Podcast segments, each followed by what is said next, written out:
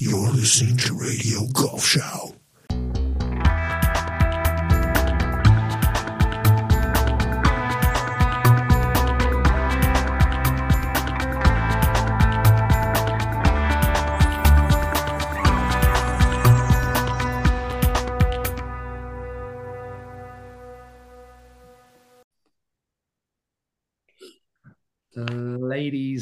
And gentlemen, meine Damen und Herren, dear listeners, Mark Hoganer here with Frank Förster. This episode of the Golf Show is once again in English. Avid listeners will have noticed we took a break last week. But we have not been resting. After a fully packed winter season of writers, association officials, PGA officials, broadcasters, pros, and publishers, we are extremely happy to have some equally interesting people lined up for the next few weeks. We'll be welcoming a German publisher, an American author, and an English broadcaster. Let us not forget, we'll be doing loads of great stuff around the Masters too. So, tons to look forward to in the next few weeks. But now to today's guest, someone I'm especially excited about, mostly because he does and knows about fascinating stuff I haven't got the slightest idea of. Frank, would you be so kind? Yes, thank thank you, Mark, and uh, yes, ladies and gentlemen, welcome to the program. Um, I am very much looking forward to this hour, um, as I imagine many of you are as well. Um, on the on the show today, we have Mr. Sam Hahn, the CEO of Lab Golf. Uh, they build putters, um, and it's not just uh, any putters, as I'm sure we'll find out.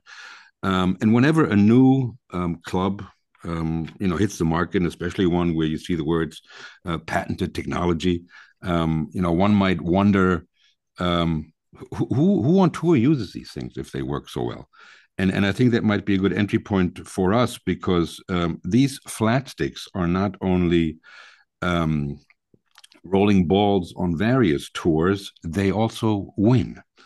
Um, Sam, welcome to Radio Golf Show. You guys had a big win yesterday. Congratulations uh, to that. Please tell us about the nicest guy in golf and who else um, is wielding the Mezz or the link or the directed force for a living on the tours.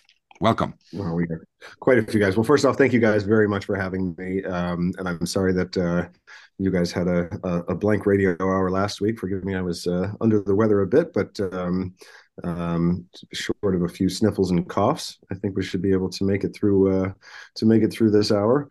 I'm sure. Um, yes uh, um, you guys lucked out it was yeah to, to be having this uh, this podcast today after yesterday's events is is um, pretty pretty serendipitous uh, yeah it was an incredible afternoon for us um, uh, for those that don't know uh, charles howell um, uh, was yesterday's winner on the LIV tour um, with a legitimate virtuoso performance, not just um, on the greens, but ball striking as well. His ball striking was um, was amazing, and he left himself um, a bunch of putts inside um, inside 15 feet. And one of the uh, one of the interesting things it was um, uh, a, a, statement I got from was actually Adam Scott uh, a few years ago. Um, Adam and I were sort of debriefing um, his 2019 Masters, um, which was the first um, major we'd ever been a part of. Adam was using the directed force. He was actually using a short version. Um, was leading the tournament after two days, um, and he, the, according to him, it was you know some of the best ball striking of his entire career, and he was just leaving himself 12 footer after 12 footer after 12 footer. And we were talking about it. He said something very interesting to me, which is that when you're leaving yourself 12 feet all day, um, they don't get easier, they get harder. Um, you know, they get uh, the, more and more pressure mounts, particularly if you don't see a couple go in early. Um, you know, you just you start pressing and forcing it. And so, fast forward to yesterday, you know, to Charles. Um, I mean, it was the same situation where he was just flagging it. He was hitting it so good and these putts weren't just going in, like they were going in the middle. And you knew that they were going in the middle the second they came off the face, and in many cases before they even came off the face. Um, yeah, just amazing stuff. Um, and uh, uh, he's been he's been an absolute um, gentleman to us. I can't overstate how nice he's been. Um, he even went. Um, I guess it was last month during the PGA show. I wasn't there, but um, my sales director and uh, one of our sales associates was there. Um, after the show, they did a um, a demo day at uh, Isleworth Country Club where Charles is a member, and Charles and his kid took my guys out to play golf at, at Isleworth. Like you know, right. that's not the, not the kind of thing you generally see from a tour player. So, um, what a gentleman, what a performance, and what a day here at the factory.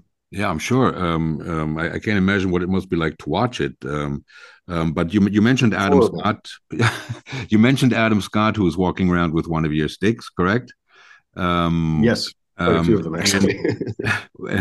and, and I, I, I read somewhere, I heard that um, our very own and somebody who's been on the show, Bernhard Langer, um, is um, also has a couple. He's not. He might not be using them. He's still winning. He's got but... a couple. Yeah, he's um, Bernhard is. Um, my goodness, what a guy! Um, so I one of the interesting sort of views I get of people and their putting prowess is is on um, you know the putting green. Um, Monday, Tuesday, Wednesday is when you know we typically go out there to try and um, help the guys out, um, and there isn't necessarily a direct correlation between the guys that you see blow your mind on a putting green versus how they do, you know, out in competition.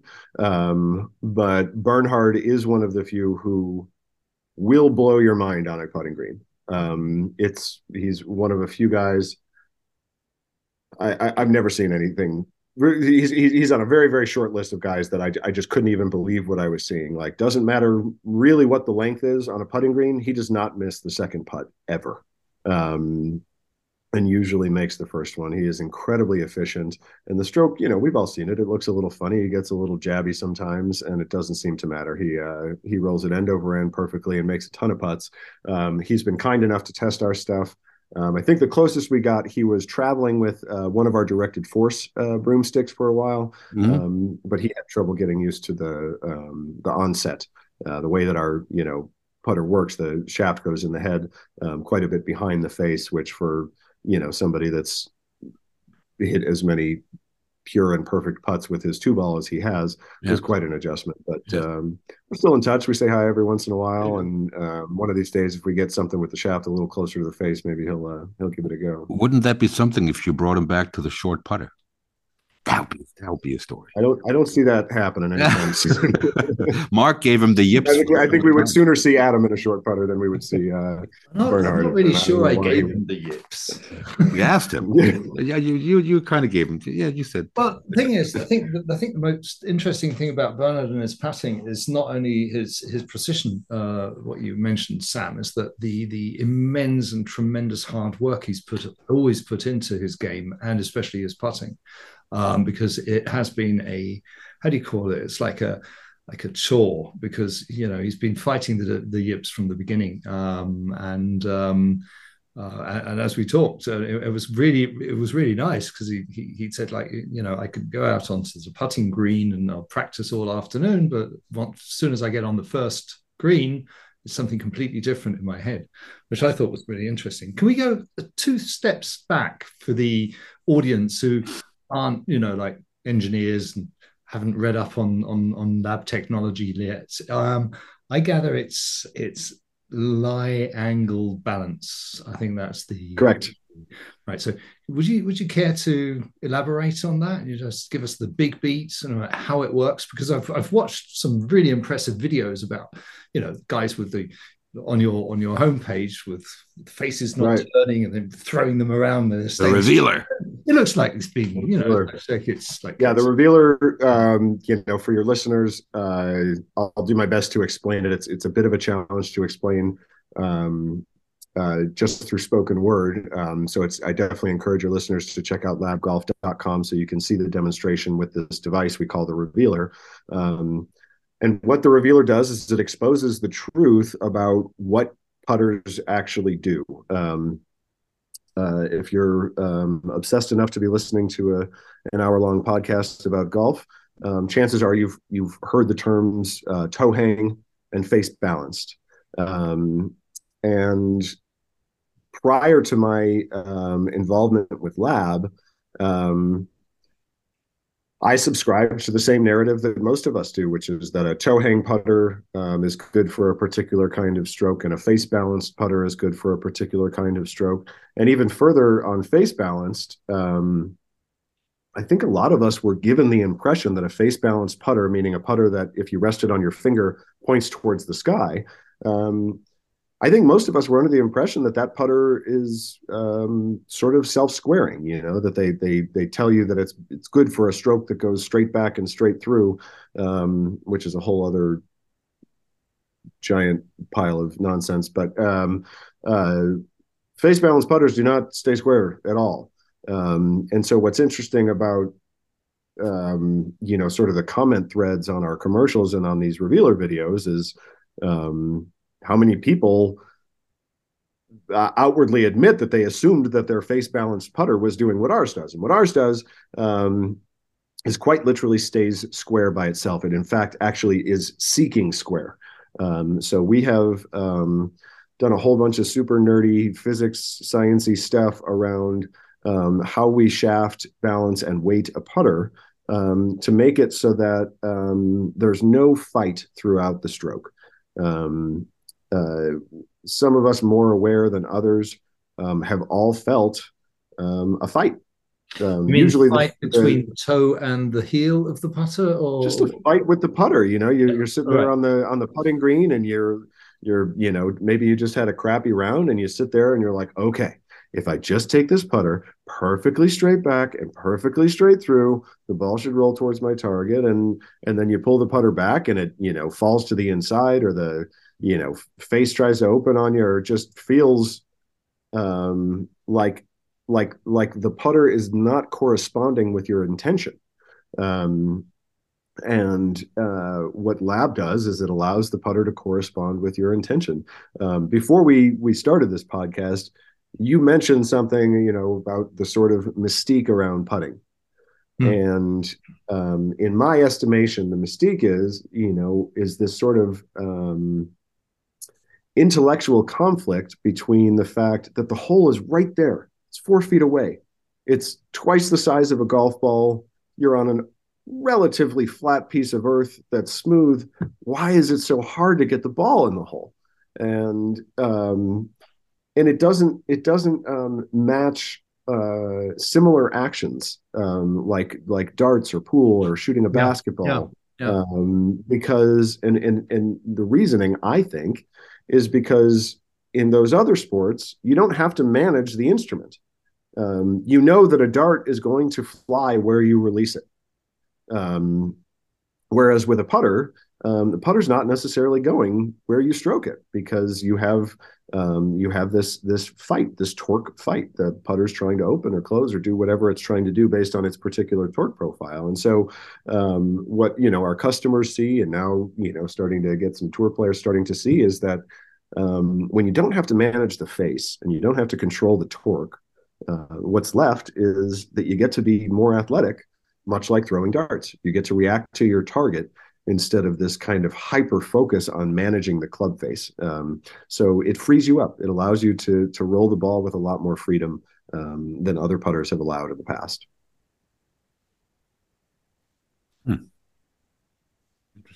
I feel like I've stumped you guys. Yeah, no, no, no, no, no, no, no, no, no, no, no, no. Because I, I think, I think basically what's what's just happening is that you have like these two people sitting there, go like, how many putters have I already bought in my life?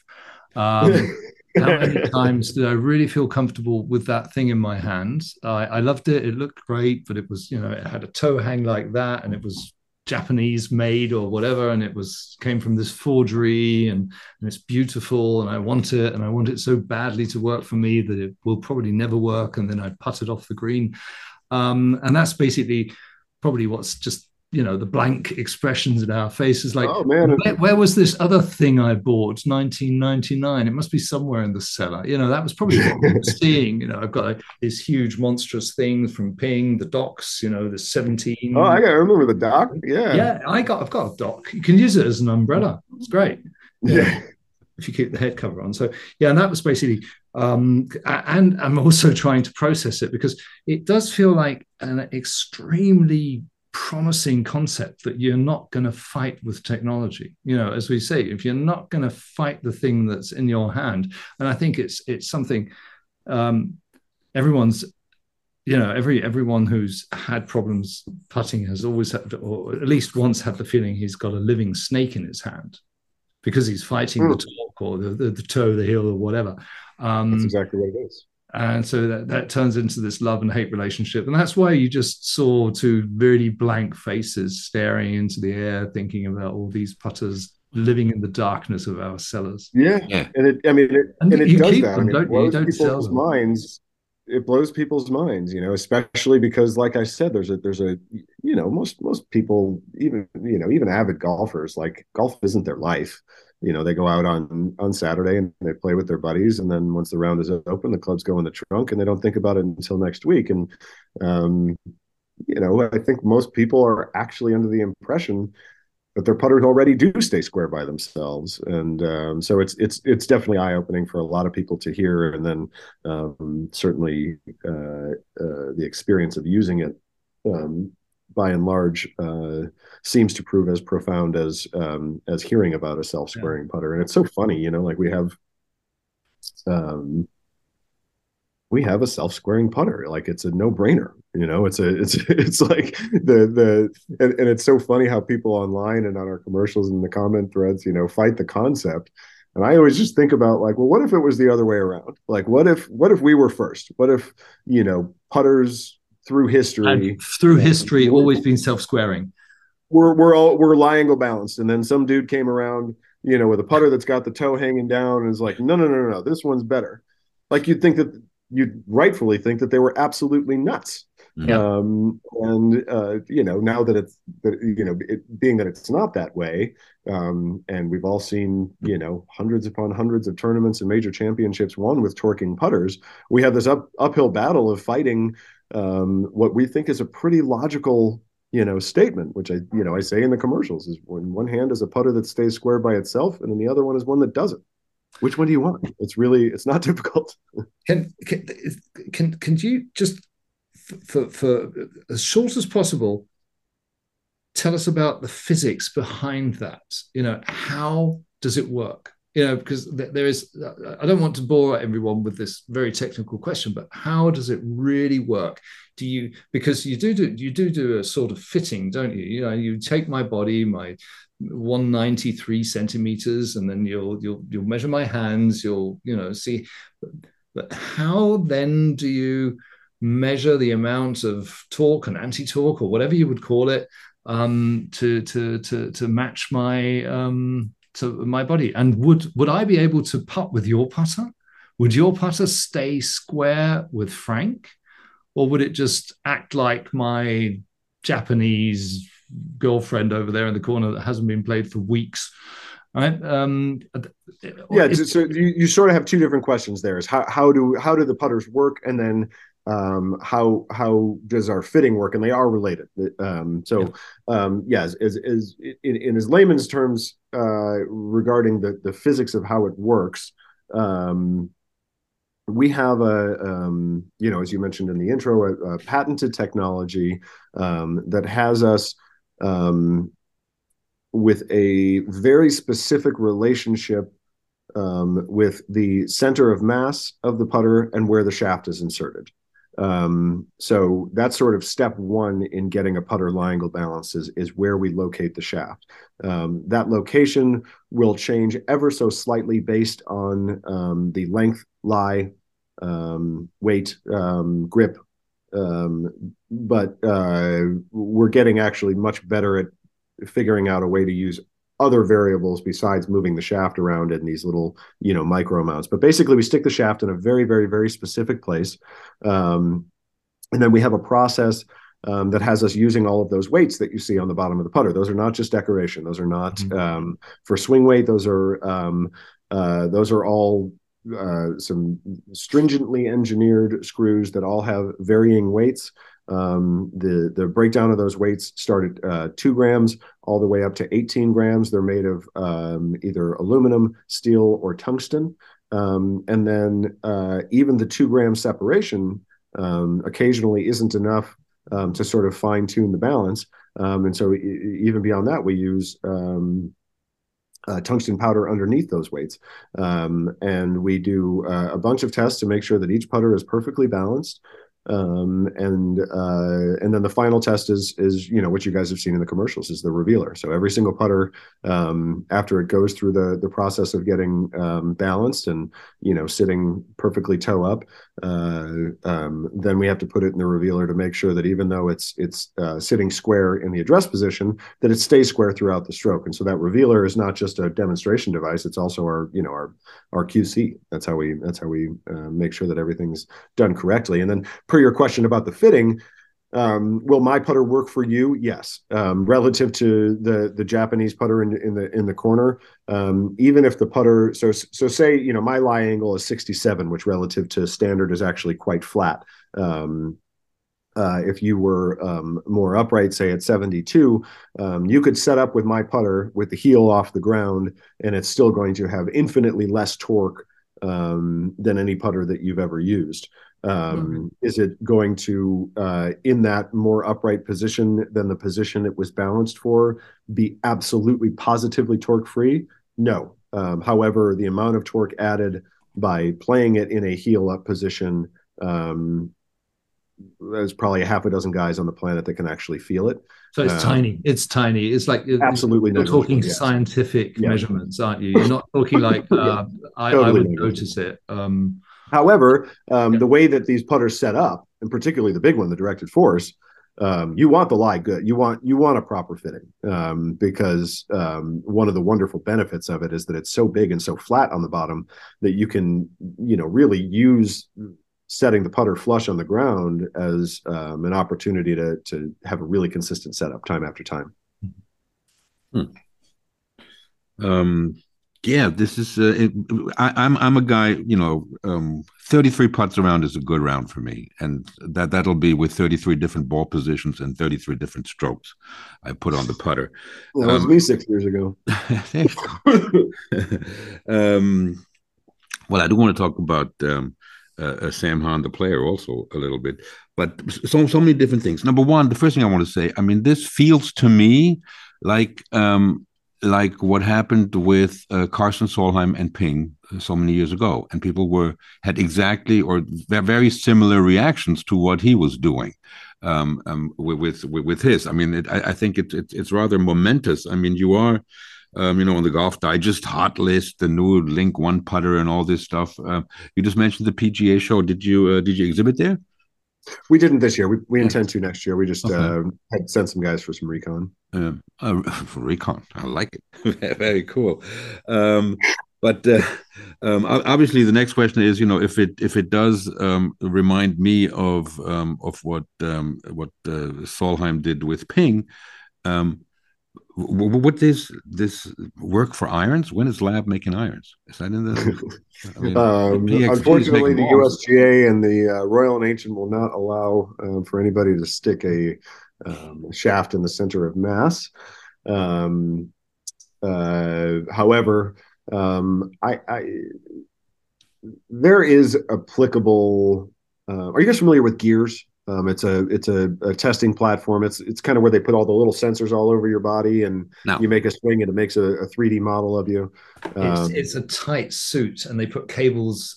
Like the, K, the vest, the K vest. Yeah. It's, it's, it's it's kind of same family as K vest, but yes, okay. you you take uh, um, uh, these little sensors all over everything, not just your body, but the club as well. Um, uh, there's a guy named Michael Neff who runs. Um, uh, I think he's the CEO of the company or uh, higher up. Anyway, um, they've done some incredible research on shafts, heads, all that stuff um, to help understand um, the impact of torque throughout the swing. Now they're they're looking at it from a different lens than we are. Um, but 100% not you know not that we can necessarily lie angle balance a driver um, but there's certainly a whole world to explore as far as um, how to how to to torque fit um, you know irons drivers things like that So that's Um, it. yeah lessen, Carson- lessen the torque to lessen it. Or- or y- y- you're, you're, yes, you could you could lessen it, um, or perhaps increase it, depending upon where you know you, it might benefit the player. Um, you know, striking a golf ball at 120 miles an hour is a very different act than hitting a putt, Yeah. um, Yeah. and uh, consequently the. Um, you know, you have to, you have to operate inside the rules, and um, like I said, you can't you can't stick a shaft in the center of mass of a of a golf club. It needs to be you know out, out towards the heel, and so um, but there there are things that could be done. The trick, you know, becomes you know managing where the sweet spot is because if you move too much weight around, you know, you can move the sweet spot. And um, but uh, we are personally we're not we're not in that game just yet. Um, we we still have.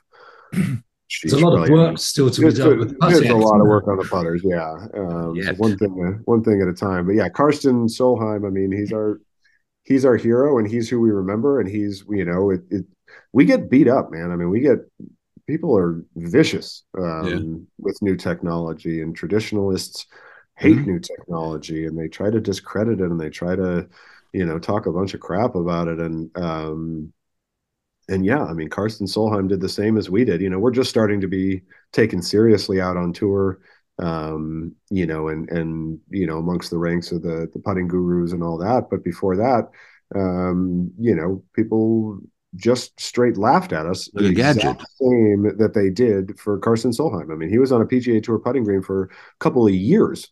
Uh-huh. Um, with people absolutely swearing they would never put something so absurd um, into play. And Yeah. lo and behold, 65 years later, that the shape that he made is now the standard of beauty.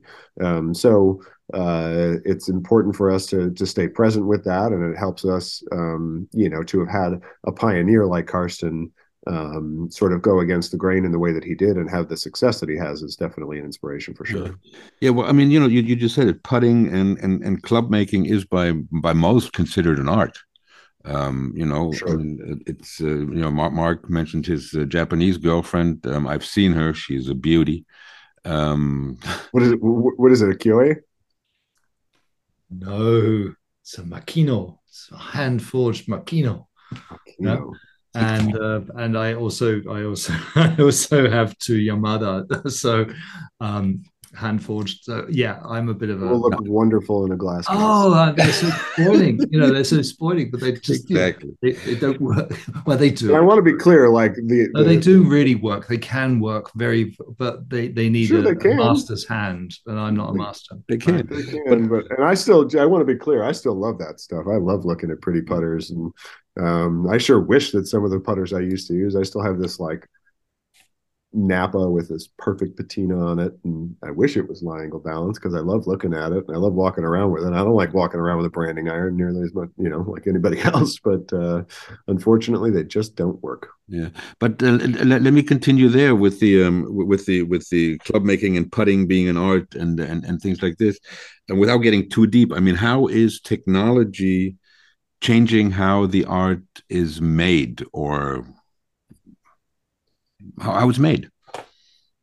Um, I mean, our technology um, has inspired, um, yeah, massive changes to the to the art of of building a golf club. But the stuff that that you know that we're uncovering and and um, developing isn't applicable to anybody else. Um, but there's um, actually just this morning I was uh, had a meeting with a, a shaft company that we're working with um, called TPT, um, and uh, y- you know we we have very different requirements for a shaft um, than any other company. Um, you would be absolutely uh, frankly disappointed to to know how few shafts are actually straight and round. Um, and uh, so for our technology, I mean, that's a huge ta- change that's needed to take place. And the, the QC standards of the shaft companies that we work with um, have all had to elevate their game in order to accommodate our technology. Um, uh, so that's you know w- one piece that changes it. Um, uh, in general, you know, our company aside, um, you know, I mentioned Gears, um, but some of these other testing platforms, um, TrackMan and, and GC Quad and all of it um, have definitely changed what club manufacturers and and builders prioritize. Um, there used to be, uh, um, I mean, it used to just be a guessing game, really. You know, you'd and and, and trial and error. You'd you'd put weight here, you'd put weight there. You'd, right. Stick a little lead tape on the back of that TPM yeah, and boom, you know. Yeah, exactly. And now, um, you know, not even just in club making, but in just the whole game in general, the data um, is makes it so much easier to to you know steer a particular fitting in the in the correct direction without just sort of you know firing in the dark. Mm-hmm. Yeah. Mark, quick nine. Um, well, if he's still up to it, no, it looks like he's ready. Yeah, as, as I'm sitting here we, blowing, we, we, blowing my nose. We've sort of oiled his voice. We've got him down to short answers now. You can answer whatever you. Do I need to pour I myself think, a drink? Is what time is it? yourself a drink if you want Absolutely. to. Uh, February o'clock in, in or half past twelve or something. Yeah. Five five o'clock somewhere. Fe- right, February February in Oregon cannot be too pretty. Oh, it's not too bad actually. Oh. No, is it? No. Oh, there you go. Oh, it's light out. It's wow, yeah.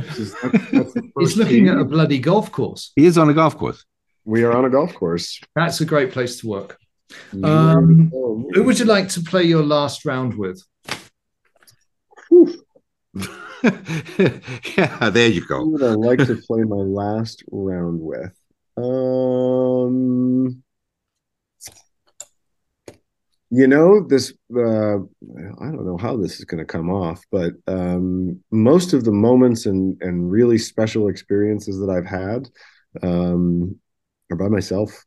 Um, i uh, i want to play i think i'd want to play my last round of golf with the golf gods themselves and with the course itself. I've um, uh, I've played probably in my life, I've probably played 75% of all the golf that I've played by myself. It's not that I am antisocial, um, but um, my schedule and kids and all the stuff uh, mostly has me, um, you know, getting to the golf course with about two and a half hours of daylight left, um, jumping in a cart. And um, I don't know if you just saw the mountains um, in the background there, but uh, there's a, a, a, golden hour.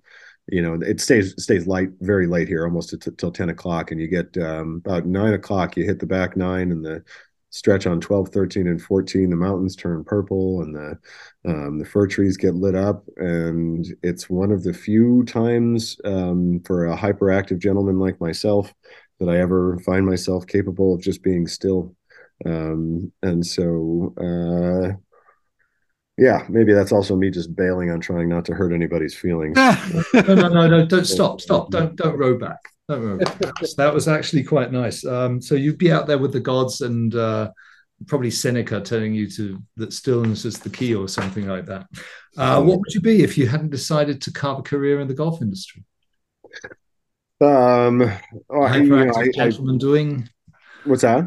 A hyperactive gentleman doing what? I um, uh, I I have been in the bar and music business since I was 17, 18. Um, and uh, I had a I had a nice career. Um, I was a musician for a while. Um, uh, still play a little bit, but um, then I was a I had my own booking agency for a while. I was a talent buyer for a few um, music venues, and I still uh, own my own uh, bar here in Eugene. Um, oh, so my, my bar owner. Yeah, yeah. I got an idea, Frank. Forget, yeah, absolutely. I mean, forget the putter. I, yeah, I've got an idea. I don't, I don't need putter. So When's happy what's hour? The, what's the most uh, valuable golf tip you've ever been given? Most valuable golf tip I have ever been given. Hmm. Um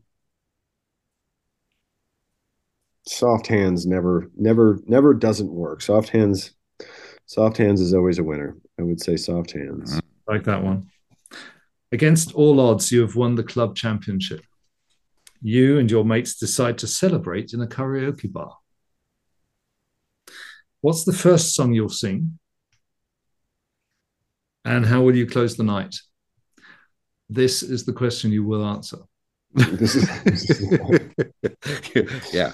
Um, Take your time. I don't know how we're going to force you, but this is the Well, one. first of all- first of all, we have a win a playlist. We have a playlist at Spotify. Sorry.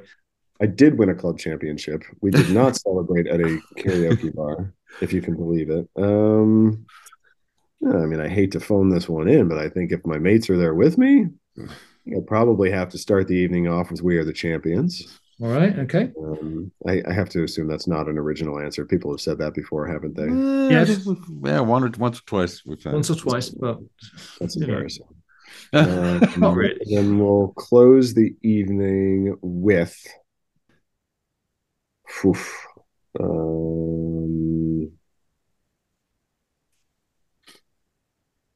I mean, I'm just, it- it's because I'm not picturing myself up there alone. no.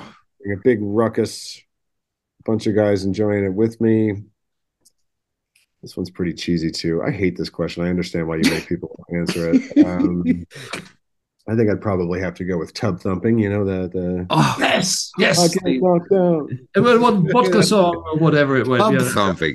Uh, yeah, I remember that one. It Chubba Wagga Wagga Wagga or something. Chum, chum, Chumbawamba. Yeah, there's a great there's a great cover version by They Might Be Giants of that one. I'll send it to you if you I know that. I know that cover version of that. It's fantastic, isn't it? It is Isn't that really that's better than the original? And because that's the that's the ruckus you were talking about. Like all everyone's everyone's standing around them, and you've got like these two hyperactive gentlemen in the middle. Yep. Um, yeah. Okay. I played we'll that. take My high school band played that song. We had a we had a hockey team that that did pretty well, and there was a big celebration for their performance one year, and we we played that song on an ice rink, um, and uh, that was definitely top five best uh, musical moments of my life. There you go. That is a fantastic song. Yeah, cover it- it. that's- That's yeah, I it. really like that one. Um, thank you. Um, do you sometimes hate dream that of golf? Do you, Sorry? sometimes, do you sometimes dream of golf? And if yes, are they good or bad dreams? And would you share? Um, I, I'm I'm I'm one that you know I, I weed is legal here in Oregon, so I don't uh, I don't remember my dreams very often. Um, but uh, I've had a couple. Um, I've had a couple of golf dreams. They're not usually um, like me playing. I've had a handful of like um, uh, you know dreams about like repping or or making putters for guys or um, you know some of that kind of stuff that definitely um, I wouldn't say they're bad dreams, but they're not usually good. They usually I usually pretty anxious. Right. Okay, but that's it's not your classic golfing nightmare where you're unable to pull back the club or all that stuff. So it's Um, oh, okay, great. Um, what's the most horrendous thing that's ever happened to you on a golf course? The most horrendous thing, I'll be honest, man. Uh, top three anyway, just happened last week. I um, I um, I was fortunate enough to get to play with Adam Scott at uh, at Los Angeles Country Club, which is supposed to be, or which is going to be uh, this year's uh, U.S. Open site. So I've heard, yeah. Um, and um, uh, I used to play golf in a uh, with, with a, a psychotically strong uh, left-hand grip, and I played that way my whole life and very successfully, and was a very good shot maker. And um, and then my my body just wouldn't allow for it anymore. I had elbow troubles and wrist troubles and all kinds of stuff. And so last eighteen months, I've been trying to kind of um, you know relearn a kind of a new way to move the golf club. And um, it's been going pretty good. But then uh, as soon as this you know opportunity with adam came up i was like really started to realize like holy shit my game sucks right now. So um, did what you know any classic golfing idiot would do and went down the rabbit hole with some lessons and um, uh, worked myself into a complete frenzy. And then uh, showed up at lacc and actually the first tee was was intense. The first tee is literally on the putting green. Like you actually put your tee in the physical putting green, and there was um, a bunch of other PGA guys around because you know they were all there checking out the venue uh, prior to Riviera, and I smoked it. I, I I drove it right down the middle, tight little fade. Was only about fifteen or twenty yards behind Adam, which you know for a little fellow like myself wasn't so bad. Um, played a couple of good holes, and then in the middle of the the third fairway, um, I shanked one, like straight up caught one right off the hosel, Boom. dead lateral into the bushes, um, and uh, and then I, I, threw down another ball. I hit it in the bunker short of the green, and then of course Adam, being you know as kind as he is, goes over to the bushes and uh, starts looking for my ball, and unfortunately finds it. So, um, so now I'm hacking it out under the bush. You know, my heart is beating out of my chest. I dump that one in the bunker after my punch out too. I skull the bunker shot. I hit the next one past the hole and tap in for a crowd pleasing, you know, fuck, I don't know, 15. And um, and then uh, and I just I never recovered. The rest of the round was just an absolute catastrophe. I shanked another one, and meanwhile, I don't shank the ball. Like I I, I have all never kinds did. of misses. I have all kinds of misses like everybody else does, and I've been fortunate enough that a shank ain't one of them. So I was absolutely lost. I had no idea, and it was by by the time we got to the back nine um, that's as much trouble as I've ever had pulling the golf club back in my entire life. But I drove it good and I putted good, which you know, since I'm his putter guy, that's all that really matters. But yeah, it, it was it was not particularly pleasant shooting. Shooting an 83 in front of a Masters champion on a U.S. Open golf course was not my favorite. oh, that's a great story. he is he really that nice? Because I always I've always liked him because he, you know, he was around. He was a young player as I started. I I, I came to the game really late. Uh, I was I was in my late twenties as I started to play, and Adam Scott was already around. And he's always come across like a tremendously lovely person. He's absolutely. So he'll uh, crawl into the bushes to find your ball, which isn't really nice, is it? You know. Yeah, that was actually kind of a dick move, if I'm totally honest. Like, you know, I mean, we were playing a little game. Maybe it was like that competitive, but I don't know. No, he is um, at least as kind um, as he is perceived um, publicly. Um, the opportunity to work with him, you know, I, have I've met I've met them all at this point, um, and I've met their agents and I've met their caddies, um, and the totality of not just him but his team are, are they're, they're brilliant. They are genuine. Um, they are very smart. Um, everyone, Adam, and everyone that he surrounds himself with are extremely intelligent people um, who have been very deliberate about managing um, his time, emotions, and uh, physicality, as well as anyone on tour. Um, you know, and it's it's about time that he's starting to kind of get these accolades as people are starting to like really add up the numbers of his career and it's extraordinary i mean it's an yeah. unbelievable career to have stayed where he has stayed for i mean i think he's been outside the top 50 once in 20 years. Yeah. Um, i mean that's that's ludicrous. That's and, an achievement um, isn't it? Yeah. oh my goodness. Oh, yeah. and uh and if you and if you look you know the the way he's managed his body um i mean he's 43 years old and he's moving the golf club like, I mean, he has he doesn't optimize his driver the way that a lot of these guys do because he knows what he can and can't do. So he hits down on it a little bit, um, so he doesn't get the full mileage out of his driver, but he's still moving the golf ball 180 miles an hour. Mm-hmm. Um, and you know, as we all see every time he tees it up, effortlessly. Um, so uh, yes, he is super nice, um, incredibly intelligent. One one of my favorite things about Adam is that um, he loves golf. Um, and a lot yeah. of these guys, yeah. you know, particularly when they've been around, the last thing they want to talk about when they're out playing a casual round is golf. They want to talk about anything else. Um, and he's not. He's like us. He's he's a you know an equipment nerd, and he's a a golf swing guru, and he's um, always searching and um, uh, and just truly loves the game. He loves golf courses. He loves competing. Um, he loves the feeling of a good shot. Um, he's a he's a, a, a a true disciple of the game of golf. Wonderful. We need him on the show. You can choose from all players in the history of the game.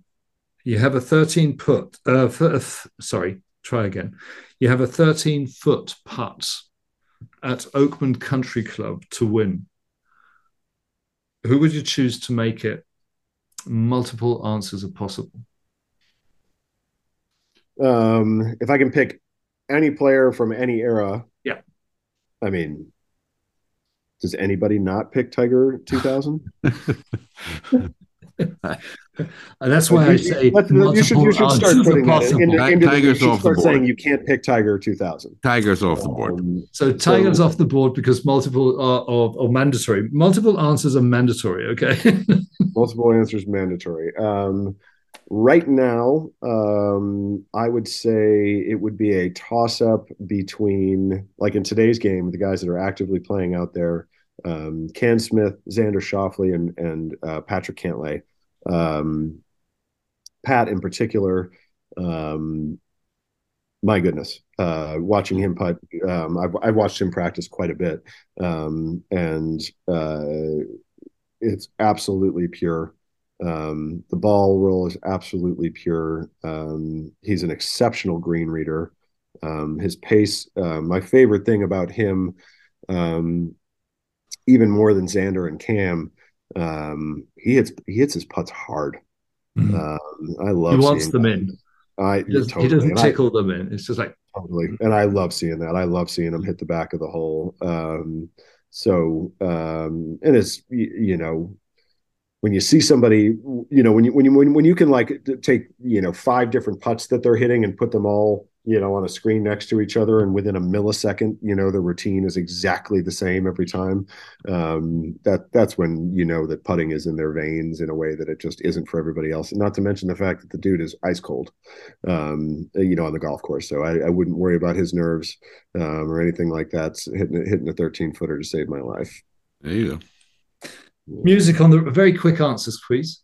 Okay, Yes. music on the range, yeah, i'm starting to come around. Match play or stroke play, match. Walk or ride, ride.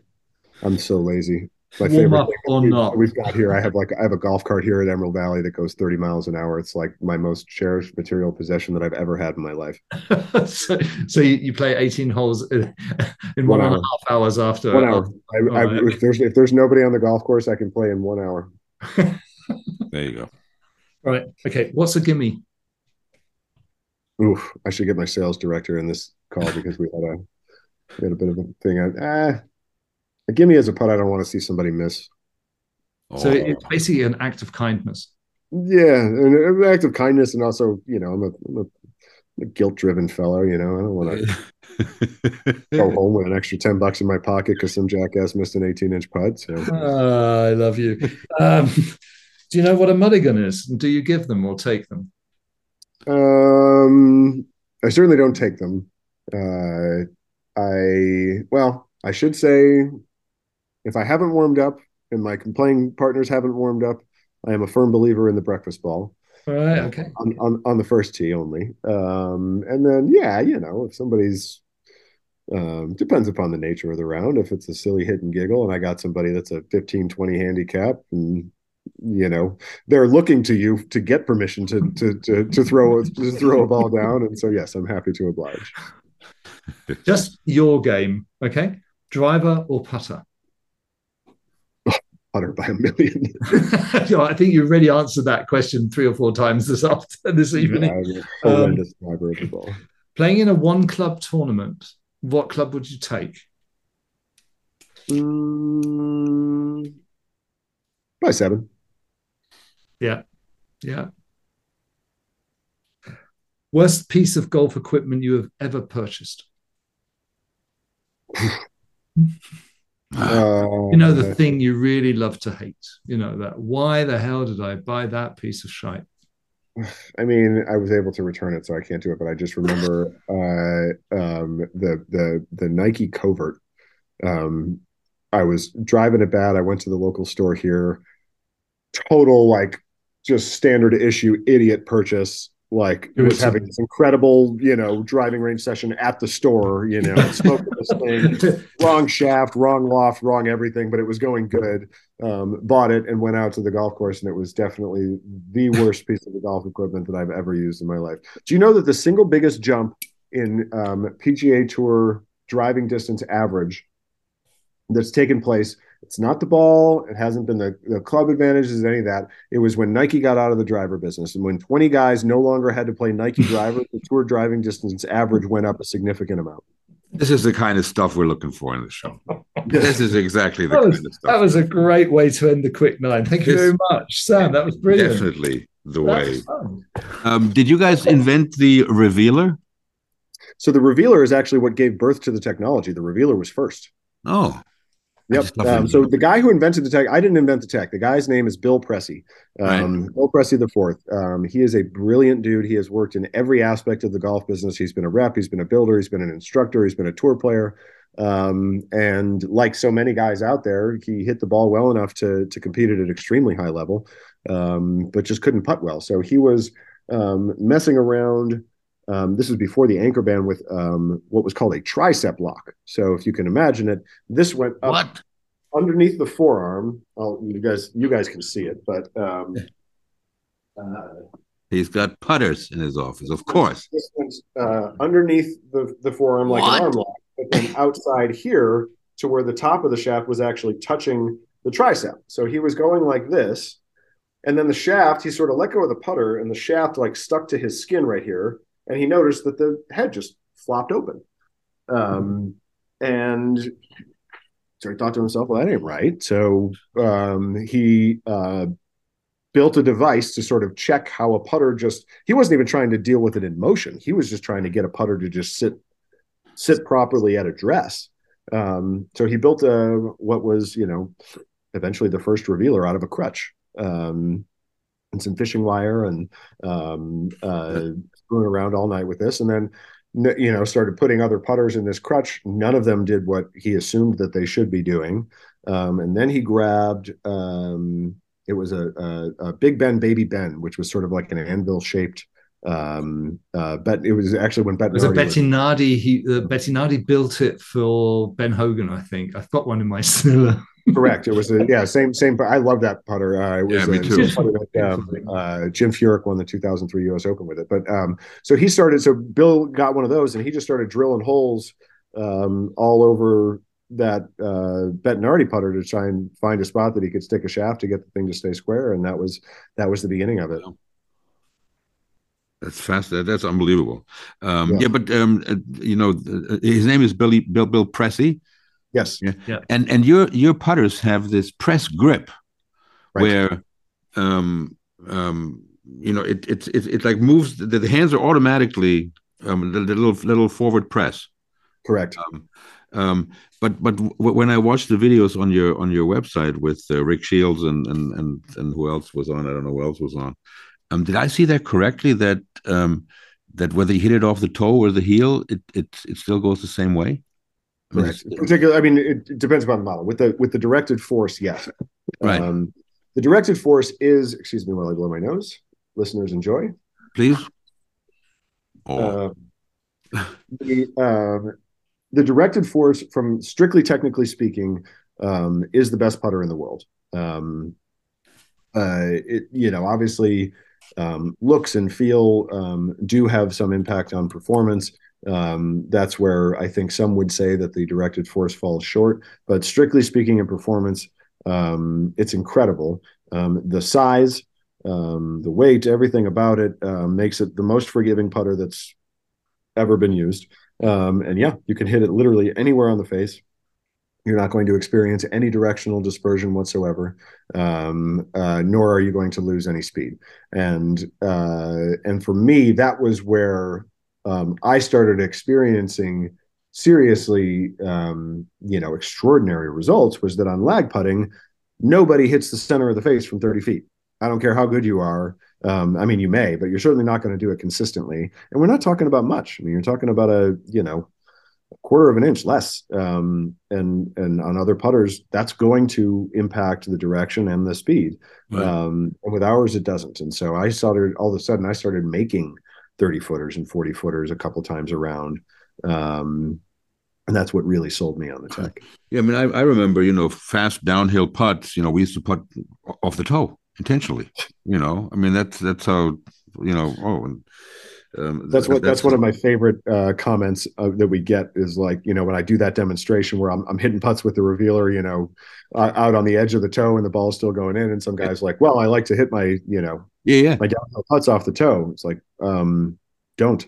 That, that was but that was they, they would teach you that. I remember they would teach you know i i, I grew up playing in long island on a links course and they, every downhill putt you know hit it off the toe hit it off the toe hit it, hit it off the toe you know i don't know what, what, just don't hit it so hard they, they, exactly uh, now um, your uh, clubs are available only on your website no, no, no. We're oh. we're available all over the world. Um, we are uh, they're they're sold at all PGA Tour superstores. Um, we actually just partnered with Golf Galaxy. We're really excited. Those will be shipping at the end of the month here, um, starting with select locations, and then hopefully by this summer they'll be available at all um, all Golf Galaxies, and then probably. Um, I would imagine somewhere near a thousand different other uh, green grass facilities, brick and mortar shops, mom and pop shops, stuff like that. Right. Um, pro shops. yeah, yeah it's important to have them available. People need to touch and feel. Um, and there's a, uh, there's a, few shops here in Germany. I think you can get them. Uh, there's a few fitting agents. You have uh, there's someone down in Switzerland. I think we you can quite easily find that on your homepage. Um, yeah, if you click on fitting at the top of the homepage, right, you just yeah. plug in your address and you can see what's near you. Yeah. These manufacturer independent fitters, that, that's really bullshit, isn't it? They're not independent. Say again. The the the the, the, the manufacturer independent fitters. They're like, oh, you know, I mean, I'm, I'll I'll, I'll fit. I'm I'm not hooked into any specific manufacturer. Um, I mean, it depends. Uh, there are some that are truly agnostic. I mean, I do appreciate a lot of these, um, you know, sort of the higher end um, fitting agencies like True Spec and Cool Clubs and um, uh, uh, Club Champion. We partner with Club Champion and have for a few years. And it's been an incredible partnership. Right. Uh, and no, I, they they're not they're not uh, they, they are brand agnostic. Um, but yeah, sure. There's there's certain certain clubs where um, you know you know that they get kickbacks for pushing X amount of putters. Um, historically, those people just don't reach out to us. Um, and and I do love it when we do get somebody who's you know got a contract with somebody you know a playing or a, a teaching pro that's got a contract with somebody and you know they say like don't tell anybody but I use your putter and I give your putter to all my customers and um but uh yeah, yeah it's it's different it's different they're all different yeah um capacity wise you guys are the sky's the limit I mean i'm obviously not but uh when when you're talking about all these outlets it's a thing. Um, you know, there's no way there's no way to mass produce our putter. Um, every single one of them has to be hand balanced. Mm-hmm. Um, and so, yeah, there's a lot of people that um, really need to um, uh, be trained very well. And um, yeah, I mean, just the, there's you know.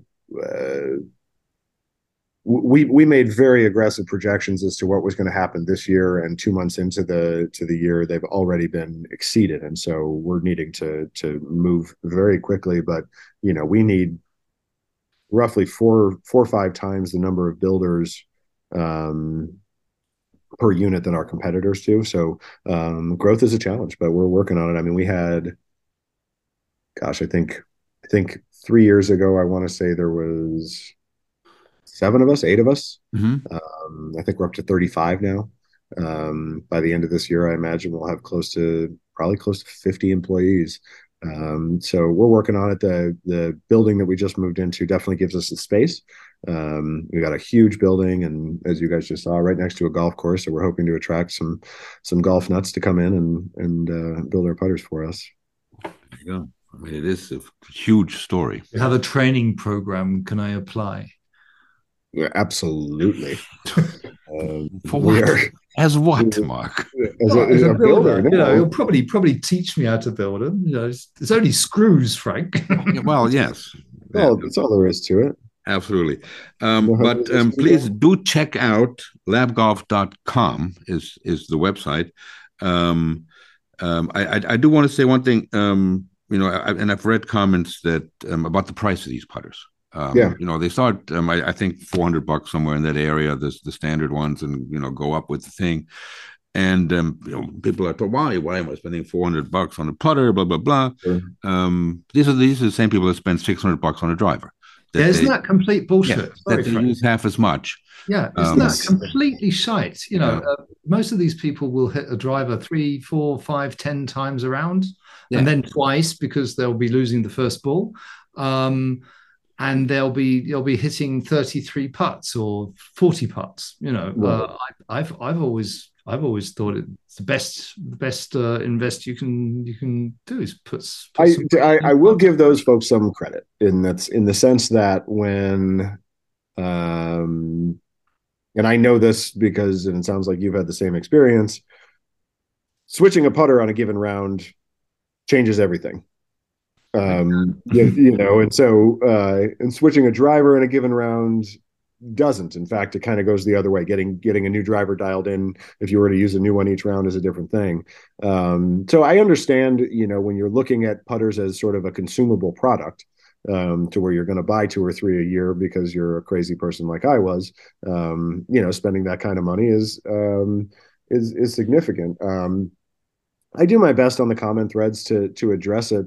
Um, what uh, a lot of the general golf consumer, I think, has experienced, um, really starting with with TaylorMade and the TP line back in sort of 05, 06, um, followed by um, PXG. Um, it would be very, very difficult for the average consumer not to feel like they're just getting gouged um, and mm. that they're they're not charging based on what they're worth or what they cost, but rather charging on what based on what people are willing to pay. And you know, I use the TaylorMade example with the TP line um, in the early 2000s. Is that you know when they first started that they thought that there was you know one out of every 300 golfers that was going to be willing to spend $700 on a driver. Um, and they found out that everybody was you know if it said that it was better if there was a, you know if there was a sticker that said this one's you know 1% better we'll buy it.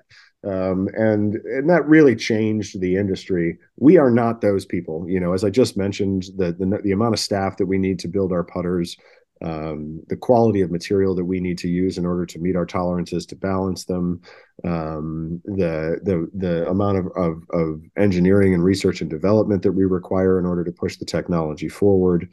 Um, the fact that like like we need to make our own grips um, we need to make our own screws like these are these are not things that you can just buy at the store or buy from different chinese manufacturers in order to um, just plug into your putter and get going and so um, the, the putters that that the, the prices that we charge truly are the lowest margin that we can um, that we can accept and still keep the doors open and um, and still keep doing it. We're always working to make it cheaper. Right. Um, one of the things that we always talk about is that um, and this is the same with any company um, needing to, to separate price tiers um, so that you can sell your putters wholesale to a PGA Tour Superstore or you know a Golf Galaxy, um, and also leave them a margin, um, mm-hmm. you know, to be able to make a few bucks, drives the price. Yeah. Um, and so you know, I think that's why PXG ultimately did what they did is that they got you know, they saturated the market of people willing to spend five thousand dollars on an iron set. And then when sales started to fall off, they needed to cut the price, and the only way that they were able to do that was by cutting out the middleman. So they go direct to consumer only. Um, we've talked about you know um, embracing a direct to consumer only model, um, but it's not not going to happen that that we can see in the foreseeable future, if at all, um, because we love our our retail partners and we love that you know the the this is not just a product you know we need people out there spreading the gospel and um and the people who are going out of their way to spread the gospel for us are entitled to make a few bucks on us. And they are fitting aren't they? You know your Absolutely. retail partners fit. So they're basically are partners. They're not just people who will unwrap the box and say okay here's the putter take it and then uh, um, Absolutely. so they are active uh, active part of the the production process aren't they Correct. And and and and the only thing that even keeps us considering the possibility that we would ever be able to do a direct to consumer thing is that we we can fit in house. You know, you guys have I th- think both done the remote fitting or um, but we have you know we have a, a, remote fitting process that would enable it um, but again we'd much rather have we'd much rather be partnering with people to um, to have just goodwill around the world. Um, the company has grown the way that it has um, because of extreme loyalty um, and and and really beautiful friendships and relationships that we have with the people that um, have taken a chance on pushing the world's ugliest putter. yeah, no, I, I, think they're very sexy, and I have to say that uh, money is only an issue in the absence of value, and um, I think money only a, uh, an issue in the absence of beauty. Oh, oh sorry. Okay, I'm with you, Sam. I'm with you. I think they're gorgeous. I, I, I love it, especially the red ones. Jesus it has Christ. to work. Jesus Christ! I mean, you know, th- th- this is the, the, red ones. They come in different colors, and they look like I don't know. I, I think they're beautiful. I, you know, the I think beauty is what makes the ball go in, man. I mean, like the directed course, yeah. like I think you see it on a shelf, nobody's going to be like, "Huh, I want to try that one," and I'm sure my friends won't make fun of me for that. Um, but then you start seeing them go in the middle, and it's like, you know, what, I really right. do like the way this is contoured and sort of shaped, and the you're gonna uh, you're, you're, gonna put it beautifully. Uh, it'll, it'll, start being beautiful if you know if it, it's just like as, as long as it works, it'll become beautiful. It's, that was one of one of our one of our taglines for early on was um, "Beauty's at the bottom of the cup."